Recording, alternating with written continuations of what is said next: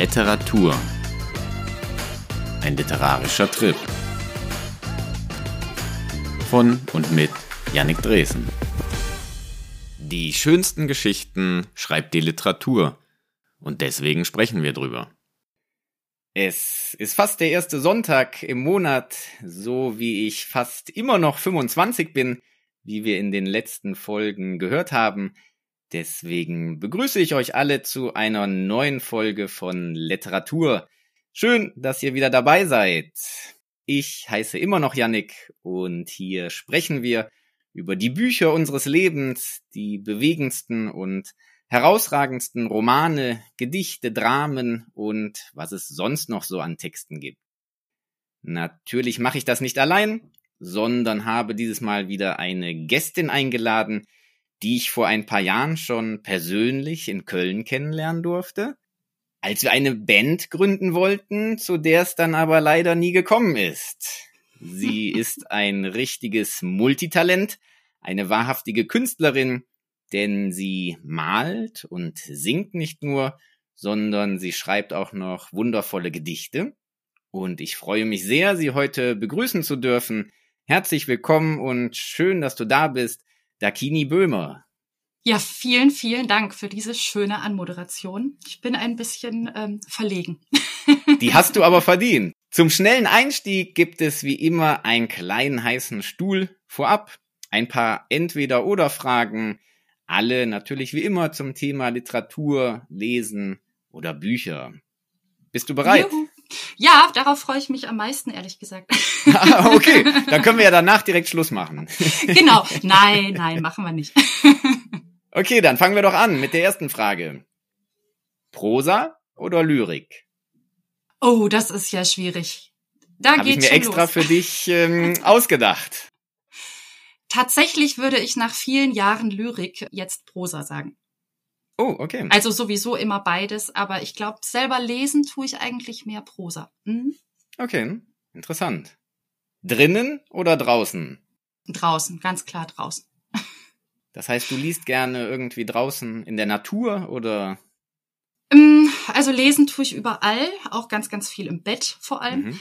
aber schon am aller, allerliebsten in der Natur, ja. Oder im Park, auf Parkbänken, ähm, auf der Wiese, im Garten, wo immer es geht, ja. Sehr schön. Nüchtern, klar oder verschachtelt, kompliziert? Kommt auch wieder drauf an. Lyrik mag ich ganz gerne verschachtelt, äh, Prosa mag ich gerne klar. Behalten oder ausmisten?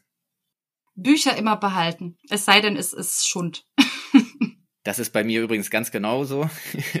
Auch sammelwütig? Ja, also meine mhm. Bücher, irgendwann weiß ich nicht mehr wohin damit. Allerdings, ich kann sie auch nicht ausmisten, ich kann sie auch nicht weggeben, ich kann mich nicht davon trennen. Nee, das geht gar nicht. Also ich träume ja immer noch von einer großen Bücherei irgendwann, also Bibliotheksraum quasi. Oh, das wäre toll, ja. Außer wie du gesagt hast, es ist wirklich Schund, dann kann ich das auch weglegen. Aber ansonsten muss das irgendwie einen kleinen Platz bei mir zu Hause finden. Unbedingt. Ich mag auch Wohnungen ohne Bücher, finde ich ganz furchtbar. Verstehe ich gar nicht. Ja, das verstehe ich auch nicht. Da fehlt irgendwas. Also da fehlt richtig ja. Leben irgendwie in diesen Wohnungen. Ja. Naja. Letzte Frage. Eselsohren oder Lesezeichen? Mm, mm, mm, Beides. Oh, okay. Du machst ein Eselsohr und nimmst noch ein Lesezeichen. Nee, also zum, zum Stelle wiederfinden Lesezeichen. Und es gibt aber auch Bücher, in die ich Eselsohren mache, weil ich bestimmten Absatz toll fand oder ein Zitat oder irgendwas. Okay. Das war's schon an den kleinen Fragen. Dann können wir ja jetzt Schluss machen. nein, nein. Ich freue mich aufs Gespräch. Dakini, einmal kurz zu deiner Person. Mhm. Du bist in Dortmund geboren, aufgewachsen auf Mallorca und in Ulm, aber jetzt natürlich in Köln, wo wir uns auch kennengelernt haben. Richtig. Du hast bei einem Kulturmagazin mitgearbeitet, 0221. Mhm, korrekt. Und wie ich schon gesagt habe, du malst nicht nur, du singst nicht nur, du dichtest auch noch. Du hast bis jetzt vier Lyrikbände veröffentlicht, mhm. drei eigenständige und eine zusammen mit Marco Kerler. Genau. Und alle Bände auch mit sehr liebevollen Illustrationen. Ja, das stimmt. Also auch tatsächlich bei zweien extra dafür angefertigt, ja. Okay. Ja, war ich sehr, sehr glücklich drüber. Du hast natürlich auch Online-Veröffentlichungen und in Anthologien hast du veröffentlicht. Mhm. Hast auch eine, wie ich eben gesagt habe, klar, eine Homepage, einen kleinen Blog. Hast du eigentlich zuerst angefangen zu malen, zu singen oder zu dichten? Mm, also Schreiben und Malen gingen eigentlich Hand in Hand. Also gut, wenn man so will, habe ich natürlich erst angefangen zu malen als kleines Minikind. Aber mit fünf kam dann tatsächlich schon das Schreiben dazu. Ja. Mit fünf? Okay, mhm. das ist ja sehr früh. Hast du dir das selbst beigebracht oder von größeren Geschwistern oder? Nee, ich bin Einzelkind, aber ich hatte es sehr schnell leid, äh, darauf warten zu müssen, dass meine Mutter mir vorliest und war immer schon wahnsinnig Geschichten und Bücher affin und habe mir dann eben mit fünf Jahren selber Lesen beigebracht und in dem Zusammenhang dann auch Schreiben was dann natürlich die Grundschulzeit sehr vereinfacht hatte. und habe dann auch direkt angefangen mit Kurzgeschichten über meine Katze und mein Hund und äh, genau, so kam das und hat nie wieder aufgehört. Oh wow, schon als kleiner Stöps genau. sozusagen hast du schon Geschichten geschrieben. Genau. Hast du die Geschichten noch? Leider nein. Es ist wahnsinnig viel ähm, verloren gegangen, weil ich unglaublich viele Umzüge hatte in mhm. meinem Leben. Also ich habe irgendwann mal bei 25 aufgehört zu zählen oder 30 also es waren sehr viele Umzüge und äh, okay. da geht leider dann auch einiges flöten, ja. Woran schreibst du gerade? Ähm, momentan beende ich gerade einen Kurzgeschichtenband, der hoffentlich dann auch nächstes Jahr erscheint. Das ist interessant. Mehrere Kurzgeschichten in einem mhm. Band. Die aber quasi zusammengehören dann auch. Aha, okay. Ja. Schreibst du lieber Gedichte oder Prosa? Ähm, mir fallen Gedichte leichter aber ich schreibe sehr, sehr gerne auch Prosa und auch äh, Notizbuch und Tagebuch und, und, und. Aber ich würde tatsächlich sagen, Gedichte schreiben fällt mir am leichtesten. Hast du irgendwelche bestimmte Zeiten oder Rituale fürs Schreiben? Nee, das wollte ich immer gerne mal einführen. Ähm, ist bei mir ähnlich. Man, ja. Ich habe mir immer vorgenommen, dass ich jeden Morgen ganz früh aufstehe und dann noch vor allem anderen erstmal zwei Stunden schreibe und Morgenseiten mache und Abendseiten mache und überhaupt hat nie funktioniert. Also ich schreibe wild durcheinander, aber quasi jeden Tag, ja. So Zeiten kenne ich auch. Morgens früh aufstehen, um dann, bevor man mit irgendwas anderem anfängt, erstmal zwei Stunden versucht zu schreiben. Mhm. Und wie lang klappt das bei dir dann? Ja, das klappt immer eine naja, ein paar Tage, manchmal ein bisschen länger, mhm. dann eine sehr lange Zeit wieder nicht. Momentan habe ich wieder so eine Zeit. Ach schön. Das fühlt sich gut an eigentlich, ne? Ja, es fühlt sich in der Tat gut an, weil man dann, bevor man wirklich in den Tag startet, was einem sonst noch so alles erwartet, man eigentlich schon das gemacht hat, was man unbedingt machen will. Ja. Woran schreibst du denn gerade? Ich schreibe auch gerade an einem neuen Roman, mhm. der dann irgendwann hoffentlich publiziert wird. Ja, toi, toi, toi. danke, danke. Aber du hast ja jetzt auch einen guten Verlag. Ich habe äh, fürs mein erstes Buch auf jeden Fall einen Verlag, ja. Das erscheint ja. im nächsten Jahr dann. Ähm, da bin ich schon sehr gespannt, was mich da alles erwartet. Ich auch. Super, da habe ich schon eine Leserin, das ist schon mal Absolut. schön. Absolut. Sehr gut. Hast du irgendwelche Vorbilder beim Schreiben? Uff, Vorbilder finde ich tatsächlich immer etwas schwierig, den Begriff, hm. weil das dann immer so ein Nacheifern und auf einen Podest stellen impliziert und das finde ich grundsätzlich nicht so gut.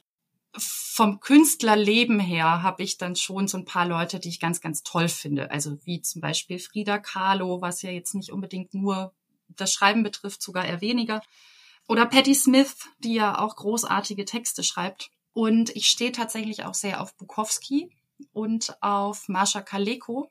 Aber das sind dann eher so Sachen, ich, ich finde dann den Schreibstil toll oder ähm, die Aussagen auch dahinter. Und das sind auch so Menschen, die, glaube ich, auch immer geschrieben haben, immer schreiben.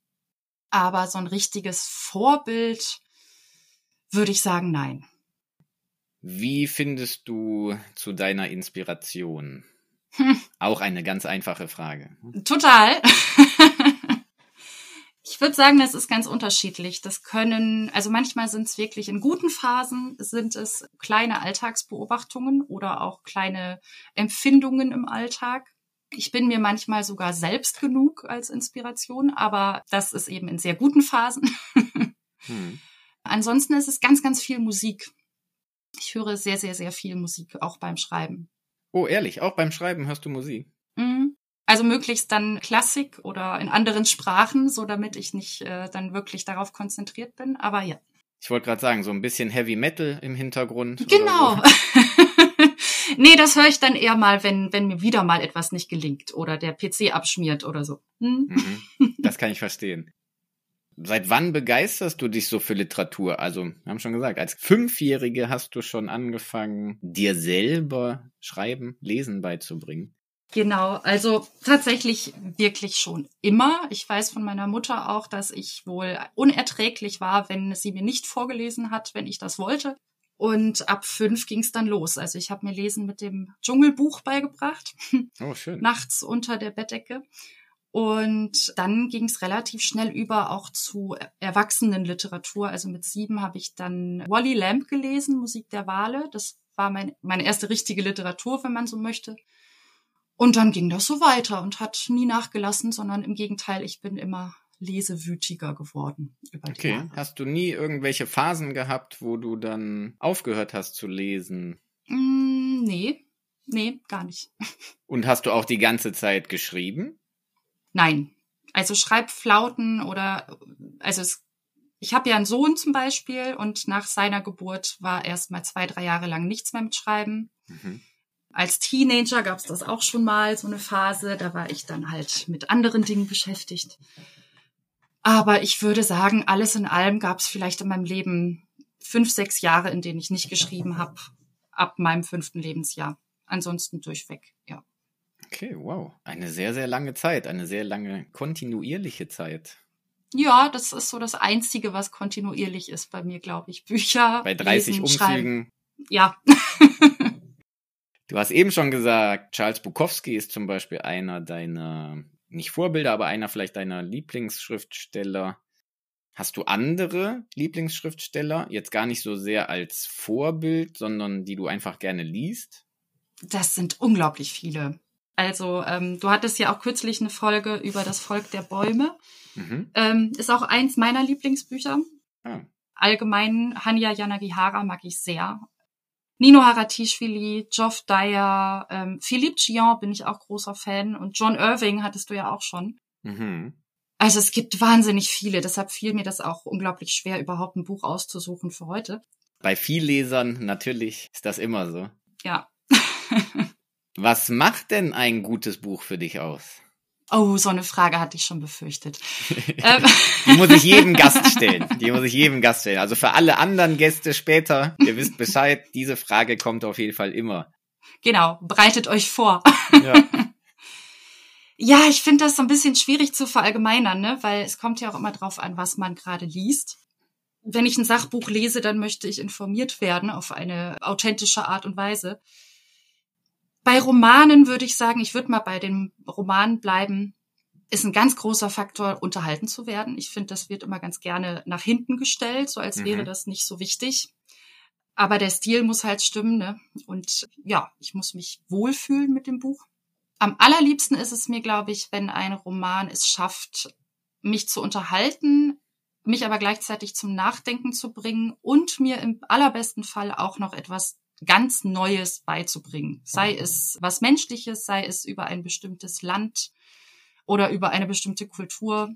Das ist mir, glaube ich, so das Liebste. Ja. Du hast ja heute auch eins deiner liebsten Bücher mitgebracht. Ich will nicht sagen ja. dein Lieblingsbuch, das hat man ja so bei vielen Lesern vielleicht nicht, aber eines deiner liebsten. Mhm. Um welches Buch handelt es sich da? Was ist das für ein Buch? Also, das ist von Geoff Dyer, Sex in Venedig, Tod in Varanasi. Ich würde sagen, es ist ein Mittelding zwischen Roman und Reisebericht. Also es ist zweigeteilt. Im ersten Teil dreht es sich sehr, sehr viel um die Kunstszene. Es ist sehr zynisch und schwarzhumorig, was ich sehr mag. Und im zweiten Teil dreht es sich im Grunde um Varanasi, also um Indien, mhm. um Religionen oder wie er so schön sagt, das Disneyland der Religionen. Es geht aber auch sehr um die Frage nach dem eigenen Ich, um vielleicht gar die Auflösung des eigenen Ich und um die großen Fragen des Lebens. Wie möchte man leben? Was macht der Tod mit einem? Was passiert danach? Ja, jetzt hast du schon viele Themen aufgeworfen. Meine erste Frage wäre allerdings, was hat dich so sehr daran begeistert, begeistert, dass es eines deiner liebsten Bücher ist? Also man muss dazu sagen, ich wollte ein Buch auswählen für heute, das vielleicht nicht jeder kennt. Ich hätte auch diverse andere Bücher nehmen können, die wahrscheinlich viel mehr in aller Munde sind und die mir teilweise sogar noch lieber sind. Aber Geoff Dyer finde ich viel zu unbekannt in Deutschland tatsächlich. Und es ist mir deshalb trotzdem auch ein sehr, sehr, sehr liebes Buch, weil ich finde die Kombination so schön aus eben Roman und Reisebericht. Ich finde, es, es hat eine sehr, sehr nüchterne, klare Sprache, wo wir vorhin davon gesprochen hatten. Das stimmt. Man kann es im Grunde in einem Rutsch weglesen, fühlt sich unterhalten, fühlt sich abgeholt, ähm, wundert sich wahrscheinlich so manches Mal aber auch und kann es damit sein lassen. Oder man lässt sich wirklich darauf ein und versteht die Komplexität des Buches auch. Also es hat ja dann doch auch sehr, sehr viele unterschiedliche Ebenen. Und es wird aber dem Leser selber überlassen, ob er sich auf diese Ebenen einlässt oder nicht. Und das finde ich immer grundsätzlich sehr, sehr spannend. Ich muss sagen, ich kannte Geoff Dyer auch nicht. Mhm. Das ist mein erster Roman von ihm. Und ich fand es sehr interessant zu lesen, da es so sehr zweigeteilt ist, wie der Name natürlich auch schon verrät. Sex in mhm. Venedig, Tod in Varanasi. Übrigens, im Original heißt das gar nicht Sex in Venedig. Nee. Da heißt das einfach nur Jeff in Venedig ja. sozusagen, in Venice finde ich sowieso öfter mal spannend, weil mir ganz viele deutsche Übersetzungen eigentlich gar nicht so taugen und ich mich gefragt habe, was das jetzt in dem Fall sollte überhaupt. Aber hm. gut.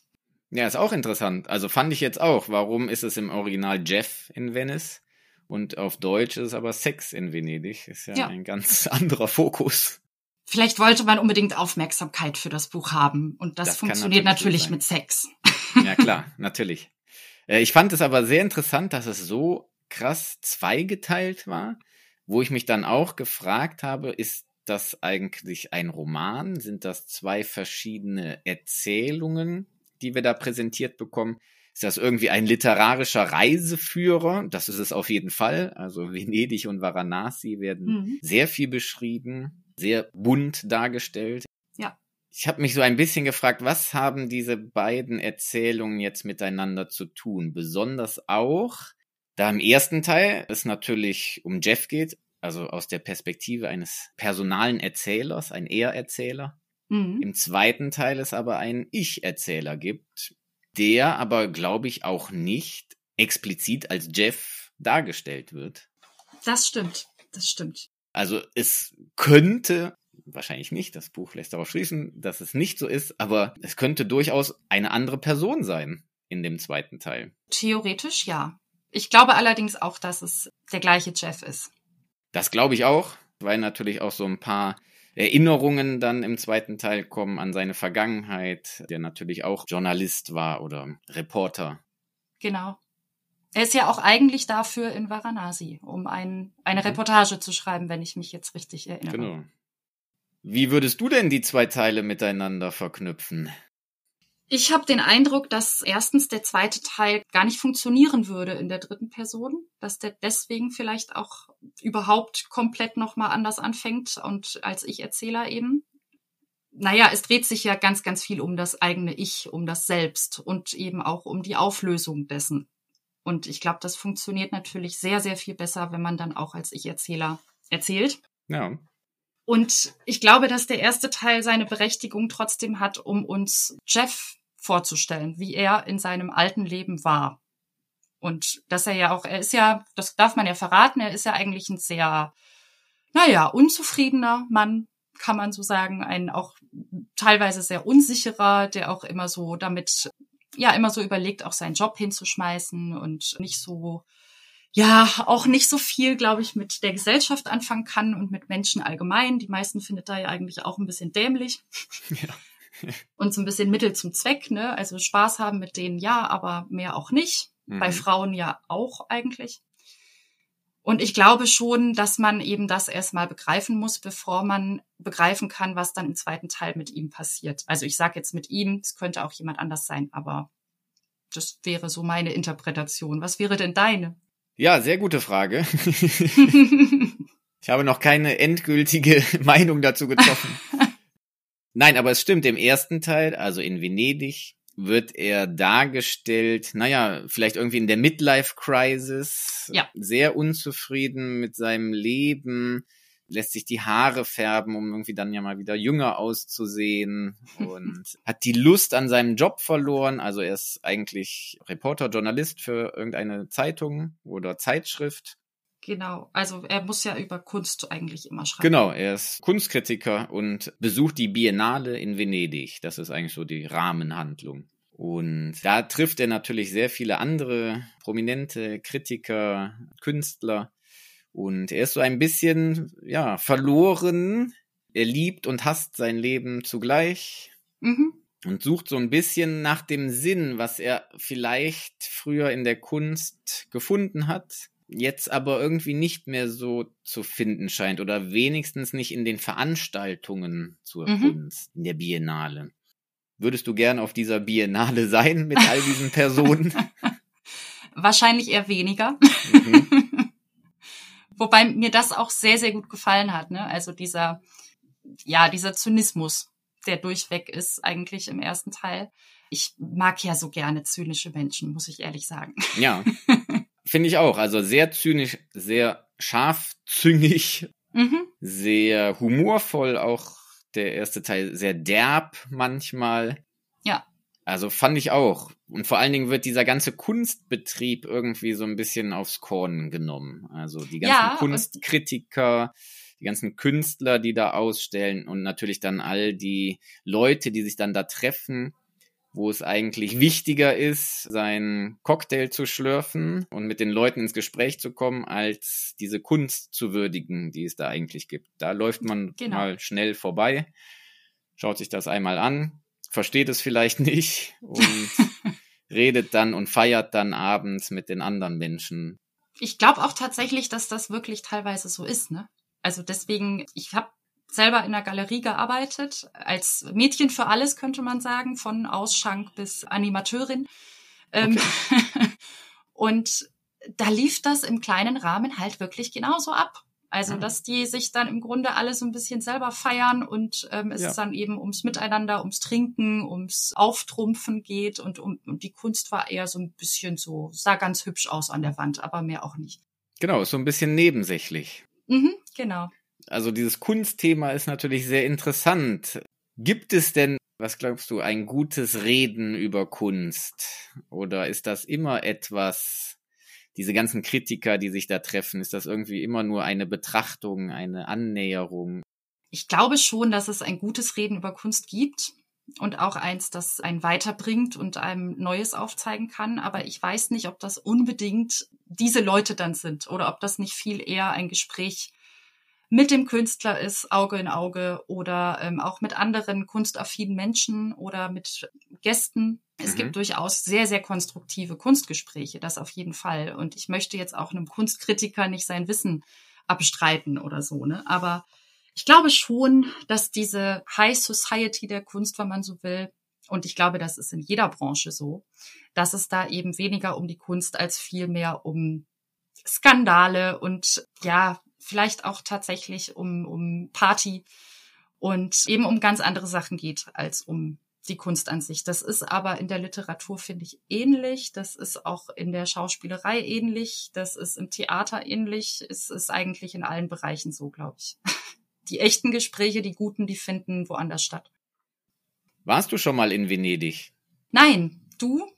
Ja, ich war schon mal in Venedig, natürlich. Schon öfters, schon, schon, schon viele, viele Male weil ich als Kind und in der Jugend äh, sehr oft mit meiner Familie nach Italien gefahren bin, mhm. immer an den gleichen Ort und das war in der Nähe von Venedig und da haben wir dann oft Venedig besucht.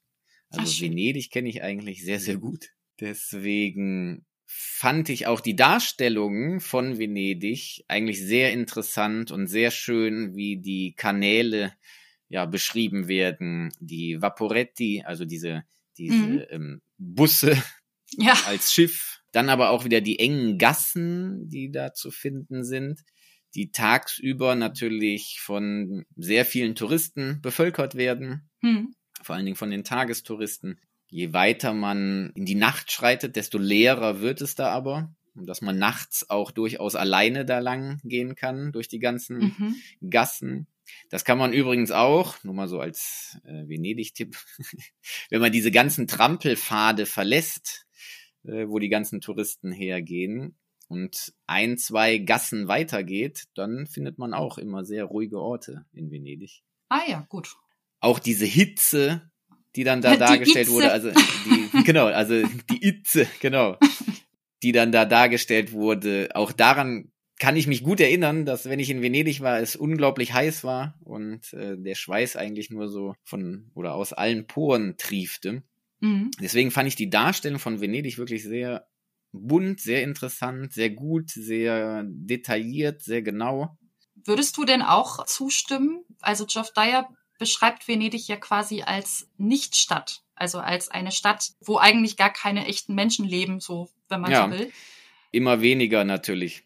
Ich finde Venedig wirklich wunderschön, aber es ist natürlich schon, also wirklich Einheimische auf dieser Insel, auf dieser, in dieser Innenstadt von Venedig zu sehen oder kennenzulernen, ist, glaube ich, schon sehr sehr wenige, die dann da noch leben mhm. oder hantieren. Also es ist halt natürlich einer der Touristenattraktionen in Italien, vielleicht noch mit Rom zusammen. Ja. Deswegen, ja, es ist ein Nichtort. Das ist eigentlich schön, ja. Mhm. Alles so ein bisschen aufgesetzt. Natürlich will sich Venedig auch rausputzen, will natürlich auch die Touristen anlocken, obwohl es immer ja, mehr klar. werden. Zum Glück haben sie ja jetzt diese Kreuzfahrtschiffe verboten ein Glück, ja. Das war natürlich eine unglaubliche Katastrophe. Es ist immer noch unglaublich viel, aber hm. vielleicht jetzt nicht mehr ganz so viel. Aber es ist ein bisschen ein Nichtort, so wie hm. beschrieben wird. Ja. Warst du denn schon mal in Varanasi?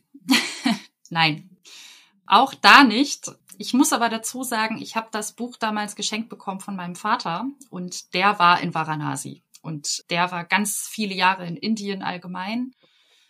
Und äh, das war mit so ein Grund, warum er das Buch gelesen hat und warum er es auch mir dann geschenkt hat, weil er eben Varanasi wahnsinnig gut dargestellt fand und diesen Spagat zwischen einerseits dieser unglaublichen Armut und auch diesem wahnsinnigen Dreck, aber andererseits dann eben der Prunk dieser, dieser Tempel und die Freundlichkeit der Menschen und alles, also dieses ganze Getümmel, dieses ganze bunte Durcheinander das fand er da so gut beschrieben und deswegen wollte er auch, dass ich das unbedingt lese.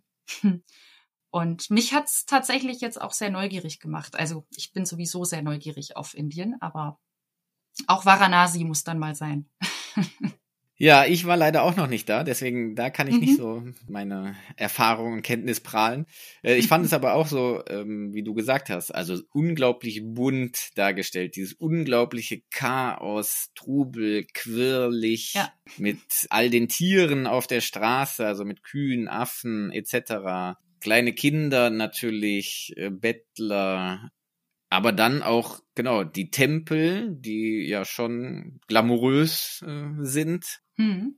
Und natürlich der, der Ganges. Der Ganges, ja. Als der Fluss, der heilige Fluss, wo sich alle Leute treffen. Also erstmal fand ich diesen Kontrast sehr interessant von Venedig und Biennale. Dieses Glamour-Leben, mhm. High Society. Wir müssen zur nächsten Party und wir dürfen keine Party verpassen auf einmal jetzt nach Varanasi und erstmal sehr, sehr viel Armut und Elend mhm. kennenzulernen und dann doch, naja, eine, eine ganz andere Atmosphäre als in Venedig zu sehen. Komplett, ja. Komplett, genau. Auf einmal diesen Gegensatz zu haben, naja, auch dieses in Venedig vielleicht so ein bisschen oberflächlich und jetzt auf einmal so ein bisschen sinnsuchend, äh, ein bisschen in die Tiefe, sich mit Tod beschäftigen, mit dem Sein, mit dem Ich, mit der Welt. Mhm. Irgendwie war dann ein kompletter Gegensatz. Ja, und ich glaube, dass das eben auch das ist, was wir vorhin hatten, weswegen das zweigeteilt ist. Ne? Also, mhm. weil wenn man jetzt nur den Varanasi-Teil hätte, der ja eigentlich wichtiger ist als der Venedig-Teil, mhm. dann wüsste man ja nicht, wie der Jeff davor war und ähm, was er für ein Leben geführt hat und überhaupt. Und ich glaube, dass das ganz wichtig ist für den zweiten Teil.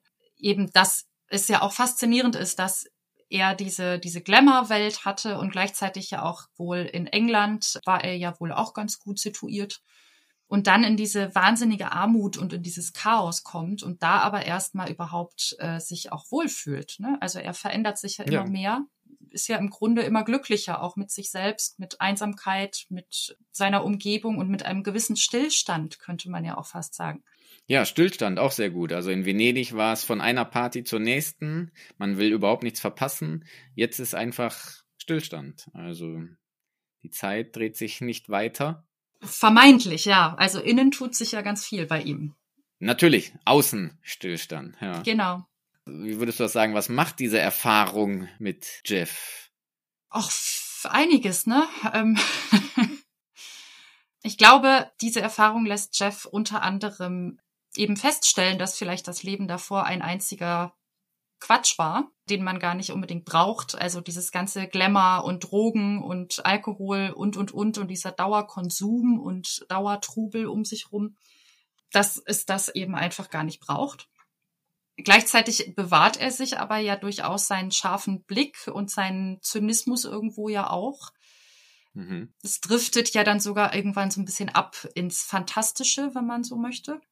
Ich glaube, dass, was heißt ich glaube, es macht ihn ja auch krank gleichzeitig, also körperlich krank. Ich fand diese eine Stelle so wunderschön beschrieben, wie ihm da diese Kuh den Schwanz ins Gesicht wedelt. ja, ja er, er findet, irgendwo findet er zu sich selber, aber entfernt sich, glaube ich, auch ganz, ganz viel von sich selber. Und es ist irgendwann unklar, wer er jetzt eigentlich ist von diesen mhm verschiedenen Personen, weil man kann sich, glaube ich, immer auf einer Reise, wo man dann eben in diesem Stillstand bleibt und für sich alleine bleibt, kann man sich immer ganz wunderbar eine neue Persönlichkeit irgendwie konstruieren. Die Frage ist, ob die dann bleibt oder ob das eben dann die Persönlichkeit des anderen Landes ist. Oder ob es sowieso in jedem Land und in jeder Situation eine neue Persönlichkeit gibt von sich selber. Ne? Ich glaube, das ist auch so eine Frage, die sich das Buch stellt. Und ich mir auch öfter mal. Glaubst du auf Reisen oder vielleicht an anderen Orten oder vielleicht in der Einsamkeit, wie äh, Jeff ja da auch ist, findet man mehr zu sich? Ich glaube schon. Ich bin mittlerweile ziemlich fest davon überzeugt, dass dieses sich selbst finden damit zu tun hat, dass man akzeptiert, dass man nicht immer gleich ist. Also, dass es eine stete Veränderung gibt und dass man bei jeder Reise, ähm, vor allem wenn es in ferne Länder ist, in, in Länder, die man noch nicht bereist hat, die man nicht kennt, dass immer weitere Teile dazukommen, die man noch nicht von sich kannte, weil man eben in gewissen Situationen noch nicht war, weil man gewisse Gefahren vielleicht auch noch nicht erlebt hat oder noch nicht so und so krank war oder die Menschen ganz anders sind und, und, und. Und ich glaube, dass das auch so ein bisschen dieses zu sich selbst finden bedeutet dass eben immer wieder neue Teile hinzukommen, die man noch nicht kannte und andere wiederum wahrscheinlich auch abfallen oder nachlassen. Das denke ich schon. Er ist ja irgendwie gleichermaßen abgestoßen und fasziniert von dieser Welt, die sich da ihm auftut. Ja. Also dieses Elend, Armut und alles, was es da gibt, die ganzen Tiere, dann die Verbrennungen der Toten im Ganges oder am Ganges, überhaupt der Gang ist, natürlich, mhm. was sich da alles abspielt. Aber war das nicht in Venedig auch schon so, dass er gleichzeitig abgestoßen und angezogen war? Also es scheint ja ein Teil seiner Persönlichkeit allgemein zu sein. Das stimmt, genau, das stimmt. In mhm. Venedig war das eigentlich auch schon so. Also es ist ja auch sehr auffällig gewesen, finde ich, in Venedig, dass alles, über das er so herrlich herzieht und meckert und so, er aber selber ja auch macht. Also er ist ja trotzdem Ja. mittendrin und genießt es ja in vollen Zügen. Also ist ja jetzt nicht so, als würde er sich da durch Venedig schleppen, sondern er ist ja schon auch sehr, sehr euphorisch. Ja. Du hast eben gesagt, so der erste Teil, also der Venedig-Teil, ist eigentlich eine Hinführung zum zweiten Teil. So der Vorspann zum zweiten Teil. Ja, oder halt, ja doch, ja. Ist damit, glaubst du, oder würdest du das so lesen, auch Kritik an unserem westlichen Leben, westliche Zivilisation, unsere Schnelllebigkeit?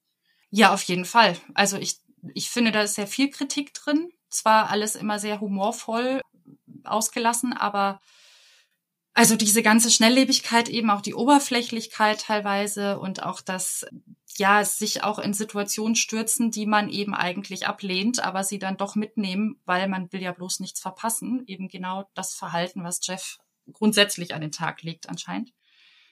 Genauso wie das ja auch dort sehr viel passiert, dass er viele Leute gar nicht mag, aber mit denen dann trotzdem eintrinkt oder mit denen feiert und dann findet er sie plötzlich doch ganz gut.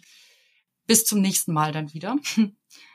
Also ich denke schon, dass da eine große Kritik drin ist von, von ja, unserem allgemeinen Sinn für Gesellschaft und für, für Miteinander, was ja auch irgendwie immer mehr verloren geht. Ist Kunst in diesem Rahmen dann nur Nonsens? Hm, gute Frage. Ich selber würde sagen, auf jeden Fall nein. Ich glaube, dass Jeff eigentlich das auch nicht so sieht, aber sowas wie die Biennale und, und sowas durchaus als Unsinn empfindet.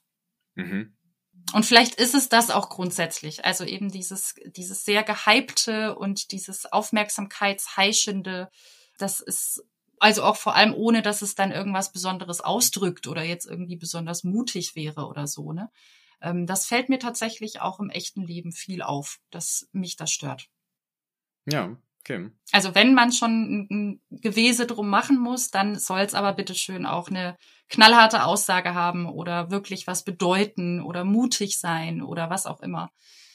Ja, aber nicht einfach nur, um, um sich selber irgendwie toll darzustellen. Mhm. Ja, um sich nicht selbst zu profilieren, sondern den Wert in der Sache zu sehen. Genau, das, Das wär wäre natürlich allgemein schön. ja. Ja, ein sehr interessantes Buch auf jeden Fall, äh, wie ich fand, was so zweigeteilt war mit einem, naja, Ende, das wir nicht verraten wollen, aber es ist auf jeden Fall auch durchaus interessant, was sich da noch Ja. so alles tut. auch im ersten Teil tut sich natürlich noch ein bisschen mehr als nur äh, ein paar Drinks und ein bisschen Kritik an der Kunstkritik. Warum sollte man dieses Buch unbedingt lesen?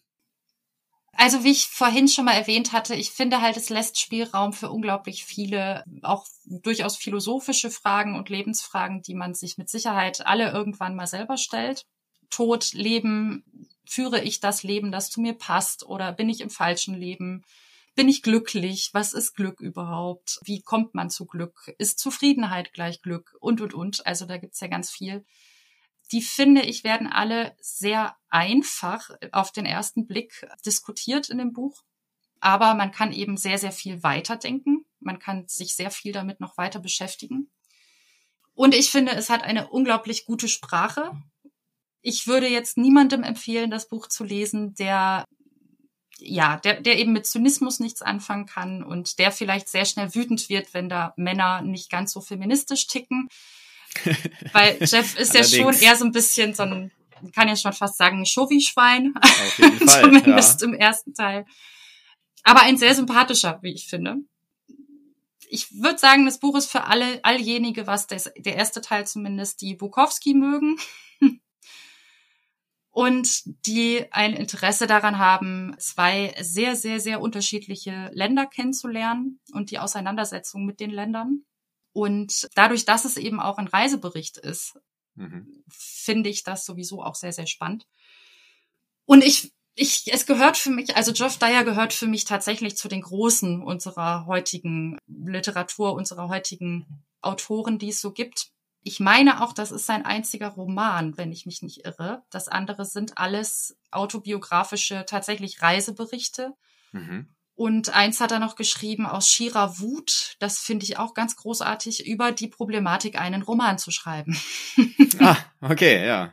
Das sollte ich vielleicht unbedingt mal lesen. Ja, das ist super. Das finde ich teilweise sogar noch besser als ähm, Sex in Venedig, Tod in Varanasi, ist aber halt eher ein Sachbuch, also ja, ja. autobiografisches Sachbuch, wenn man so will. Sehr lustig. Steve Martin hat es, glaube ich, als das witzigste Buch aller Zeiten betitelt. Ja? Okay, ja. das muss ich mir direkt aufschreiben. Ja, mach mal. Das muss ich mir direkt holen. Ja, das war's eigentlich dann schon. Das war's mehr, schon. Mehr, mehr Fragen habe ich nicht. Es sei denn, du möchtest gern noch über etwas sprechen. Vielleicht hast du ja noch Fragen. Ja, was würdest du denn sagen? Wer, wer sollte dieses Buch unbedingt lesen? Oder wer lieber nicht? Ja, also finde ich sehr schwierig. Natürlich sollten das Menschen lesen, die sich vielleicht für Venedig und Varanasi interessieren. Also diese ganzen hm. ja, Reisebeschreibungen, Städtebeschreibungen und so. Das kommt natürlich wirklich schon einem Reiseführer gleich. Und also den ersten Teil fand ich sehr, wie du gesagt hast, äh, zynisch, scharfsinnig, sehr kritisch, aber auf sehr humorvolle Weise. Wer sich da angesprochen fühlt. Und natürlich ist Jeff ein Macho, das muss man einfach sagen. Wer ja. Äh, Probleme mit Machos hat, der sollte das vielleicht nicht lesen. Wobei das sich ja natürlich dann auch ändert. Also im zweiten Teil, in Varanasi, ändert sich das natürlich. Und das ist natürlich dann die Geschichte von jemandem, der irgendwie auf dieser Oberflächlichkeit schwimmt, aber das auch nicht so richtig mag und das sich stimmt. ja dann doch irgendwie verändert. Also ist natürlich dann auch eine Entwicklung darin zu sehen. Hm. Deswegen, wer soll das lesen? Alle. Ganz einfach. Ja. Ja, was auch, was man nicht vergessen darf, das wollte ich auch noch unbedingt sagen. Ich finde auch, dass Geoff Dyer in seinem Buch unglaublich viele schlaue Sachen sagt. Also mhm. er schreibt ganz, ganz viele kluge Dinge, finde ich, über, also zum Beispiel, ach Gott, jetzt kann ich das nun leider nicht komplett zitieren, aber über die gesellschaftliche Blase, wo jeder darauf wartet, dass diese Blase platzt. Und im Grunde ist sie schon längst geplatzt, weil man wundert sich über gar nichts mehr. Es überrascht einen nichts mehr. Ja. Und genauso wie diese ganz alltäglichen Beobachtungen, die er da reinpackt, wie mit der Nicht-Taube, äh, nee, der Taube als Nicht-Vogel, ja. weil sie nichts tut, was ein Vogel machen muss. Mhm. Ich finde allgemein, er hat da eine, eine sehr gute, ähm, intelligente Klarheit in seinem, in seinem Buch. Deswegen, also es ist definitiv jetzt auch nicht, nicht nur leichte Kost, finde ich, wenn man, wenn man sich drauf einlässt. Man kann es zwar schnell lesen und äh, auch einfach dann weglegen und gut ist. Wenn man sich drauf einlässt, dann stellt man aber fest, so, oh, da stehen ganz schön viele gute Dinge drin. Nein, leichte Kost ist es überhaupt nicht. Also vor allen Dingen im zweiten Teil, wenn sich alles ums Dasein, Erlösung, Erleuchtung, mhm. ähm, Sein überhaupt dreht, das ist überhaupt gar keine leichte Kost. Vielleicht genau. so ein bisschen verpackt als leichte Kost, aber. Eben, eben. Weil es ist ja sehr einfach geschrieben, ja. Genau. Liebe Dakini, vielen Dank für dieses unterhaltsame Gespräch. Ja, danke dir. Es hat wie immer sehr viel Spaß gemacht. Das stimmt. Und wenn ihr jetzt auch Lust habt auf Sex in Venedig, Tod in Varanasi, dann dürft ihr diese Folge liken bei Insta oder Facebook oder kommentieren oder was auch immer. Denn wie immer verlose ich ein Exemplar davon. Das geht dann auf die Reise. Und natürlich solltet ihr unbedingt Dakini Böhmer folgen und ihre Lyrikbände kaufen und vielleicht dann auch bald den Erzählband. Hoffentlich. Der dann vielleicht irgendwann rauskommt. Ja. Vielen Dank, Dakini. Ich danke euch fürs Zuhören. Das war es wieder. Wir hören uns hoffentlich im nächsten Monat wieder. Bis dahin wünsche ich euch wie immer viel Spaß beim Lesen.